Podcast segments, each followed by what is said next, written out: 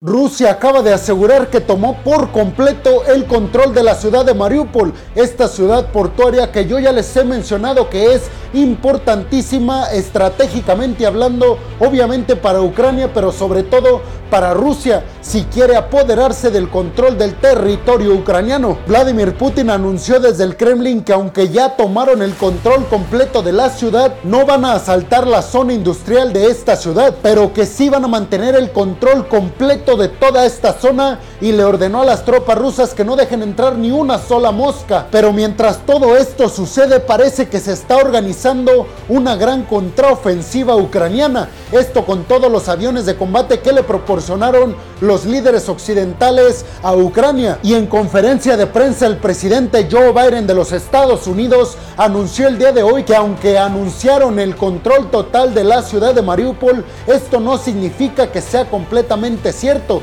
ya que mencionó el mandatario estadounidense, van a venir contraofensivas ucranianas para buscar quitarle el control de su ciudad a los rusos. Y esto obviamente se entiende porque los conflictos siempre son de esta manera. En ocasiones se recupera un territorio y se vuelve a perder, pero esto significa que será un ir y venir constante y esto obviamente alargará el conflicto en el este de Europa entre Rusia y Ucrania y le da completa validez a toda esta teoría que yo ya les he platicado anteriormente en otros videos, en la que el Pentágono asegura que este conflicto en el este de Europa no solamente va a durar días, meses o un año, sino inclusive una o dos décadas. Sin embargo, también hay que decir, y es algo muy importante, que Vladimir Putin ha anunciado que esta misión en Mariupol ha sido un éxito completo, lo que significa que desde la invasión a Ucrania es la única vez que Vladimir Putin ha catalogado alguna acción de las tropas rusas como exitosa. Sin embargo, por supuesto, sabemos,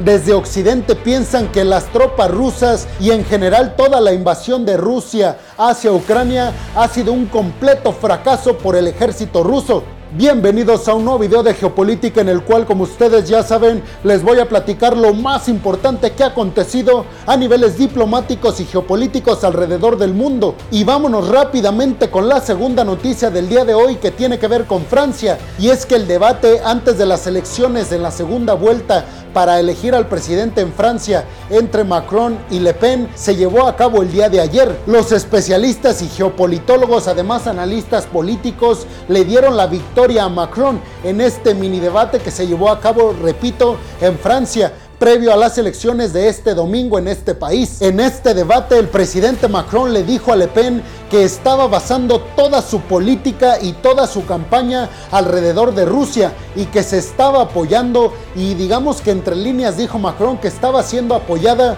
por todo el poderío ruso y en otras palabras dijo que depende del Kremlin para ganar las elecciones en Francia. Obviamente el debate fue lo que se esperaba y estuvo centrado únicamente en el tema de la política exterior de Francia y de la Unión Europea y por supuesto el papel que ha tomado Macron en la política exterior específicamente en el tema Ucrania. También hay que decir que los especialistas en política han dicho que toda esta estrategia de hablar de la Unión Europea y cuestiones exteriores de Francia le está perjudicando a Le Pen más que beneficiarle, ya que Macron tiene una gran aceptación hoy en día en la política exterior de Francia, a lo mejor no en el interior, pero los franceses piensan que Macron es un líder que se ha portado a la altura en cuanto a enfrentar o no enfrentar a Vladimir Putin y su invasión a Ucrania. Pero ustedes qué piensan? ¿Quién creen que van a ganar estas elecciones en Francia el siguiente domingo? Pueden dejar su opinión en la zona de los comentarios. Y en la siguiente noticia, el presidente chino Xi Jinping ofreció un discurso ante el foro de Boao en Asia, organización que fundó la propia China. El objetivo de este foro fue hablar sobre la reestructuración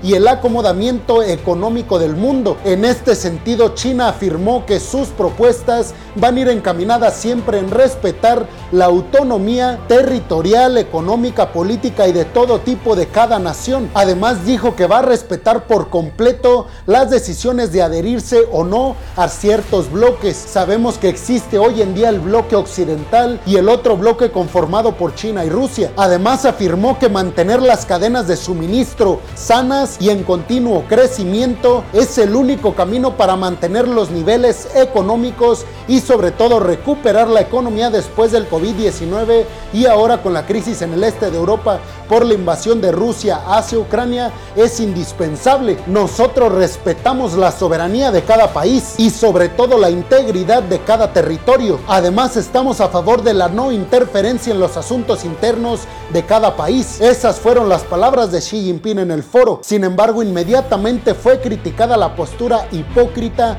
así fue llamada esta postura de China ante este foro de Boao, ya que según China va por ahí con la bandera de respetar la autonomía de cada país e ir en contra de la intervención de otra nación ajena a ciertos países y al mismo tiempo no menciona la invasión rusa hacia Ucrania. Además fue criticada China porque dicen, se supone que China critica esta política exterior estadounidense que es, se supone, de doble cara, en la que con algunos ejerce su mano dura y con otros parece que no los voltea ni a ver. Pues justamente dijeron que China está actuando de la misma forma, en la que supuestamente está a favor de las libertades y de la autonomía y no interferencia de países externos en otros países, pero también al mismo tiempo no critica la invasión rusa a Ucrania, porque obviamente sabemos la relación entre Xi Jinping y Vladimir Putin no va a tener límites, según las propias palabras de estos mandatarios. Y en otra noticia relacionada también con China, pero esta vez con un acuerdo que se firmó con las Islas Salomón, que sabemos son vecinas de Australia y están en toda esta región del Indo-Pacífico, que siempre les he repetido que es la zona más peleada hoy en día en el mundo. Este acuerdo firmado con las Islas Salomón y China pretende frenar las alianzas que ha establecido Estados Unidos en toda esta zona del Indo-Pacífico, en la que tiene ya dos acuerdos, uno comercial y uno militar. El comercial se llama The Quad y ya se los he mencionado aquí en otros videos. El de Quad está conformado por Estados Unidos, la India, Australia y Japón, mientras que el AUKUS, que va más enfocado a lo bélico y a lo militar, está conformado por el Reino Unido, Australia y el propio Estados Unidos. Este acuerdo entre las Islas Salomón y China le permitirá, entre muchas otras cosas, al gigante asiático estacionar buques de guerra en este territorio. Y es que mientras el objetivo de Estados Unidos y todas estas alianzas en la zona del Indo-Pacífico era disuadir a China y que se alejara de toda esta política dura que tiene con todos sus vecinos, parece que está pasando justamente lo opuesto y está llevando a China a realizar alianzas que nunca se habían pensado, por ejemplo estas con las Islas Salomón. Según el medio Reuters, este tratado todavía no se filtra por completo, pero sí se filtró un borrador de este, en el que especifica básicamente que las islas serán utilizadas por China como un estacionamiento de todo su poderío militar. Sin embargo, esta alianza se queda corta para la alianza que está haciendo Estados Unidos, sobre todo con Australia, en la que sabemos Australia ya tiene submarinos nucleares. Pero vamos a ver qué es lo que sigue aconteciendo en toda esta zona tan peleada que es la del Indo-Pacífico. ¿Ustedes qué piensan? ¿Creen que China finalmente se eche para atrás con todas estas alianzas que ha estado haciendo Estados Unidos con todos los vecinos de China? ¿O creen que China logre disuadir todos estos tratados de Estados Unidos en la zona del Indo-Pacífico? Pueden dejar su opinión en la zona de los comentarios. Y en otra noticia, Turquía acaba de anunciar que va a invertir, escuchen bien, 10 mil millones de dólares para extraer gas natural del Mar Negro. Esto se da a partir de que hace poco Turquía descubrió un yacimiento de gas natural en la parte que le corresponde del Mar Negro y planean obviamente aprovechar toda la demanda que se va a llevar a cabo sobre todo en los próximos meses en Europa cuando estén quitándose toda la influencia del gas natural ruso. Es ahí cuando los otros países que también se van a convertir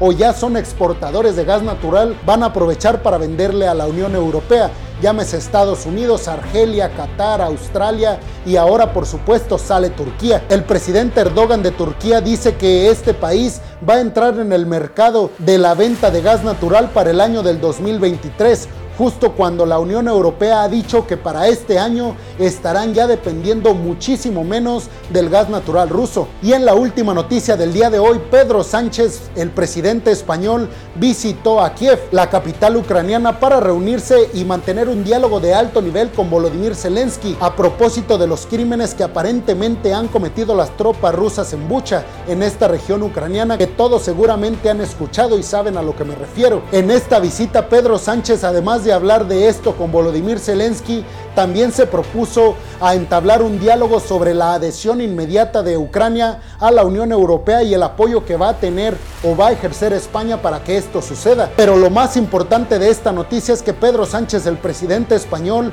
dijo que va a ayudar a Ucrania con 200 toneladas de poderío militar. Y al mismo tiempo sobre esta noticia les quiero mencionar que Olaf Scholz, el canciller alemán, acaba de anunciar que van a suministrar poderío militar de alto calibre a Ucrania, esto como ayuda para defenderse de las hostilidades de Rusia. Sin embargo, dijo que no van a ser los tanques o el poderío militar alemán, ya que como sabemos, Alemania no ha sido un país después de la Segunda Guerra Mundial que haya invertido eh, prácticamente nada en su ejército y en su poderío militar. Pero esta ayuda que van a suministrar los alemanes a los ucranianos va a ser por la vía de terceros, es decir, que le van a decir a países como Polonia, Bulgaria y algunos otros que sus armamentos que sí están modernizados se los den a Ucrania y entonces Alemania les va a pagar todos esos armamentos que le están suministrando a los ucranianos. Pero ustedes qué opinan? ¿Creen que toda esta política exterior de los países occidentales de ayudar militarmente a Ucrania para defenderse de Rusia va a servir de algo o únicamente está incrementando las tensiones entre Rusia y Occidente?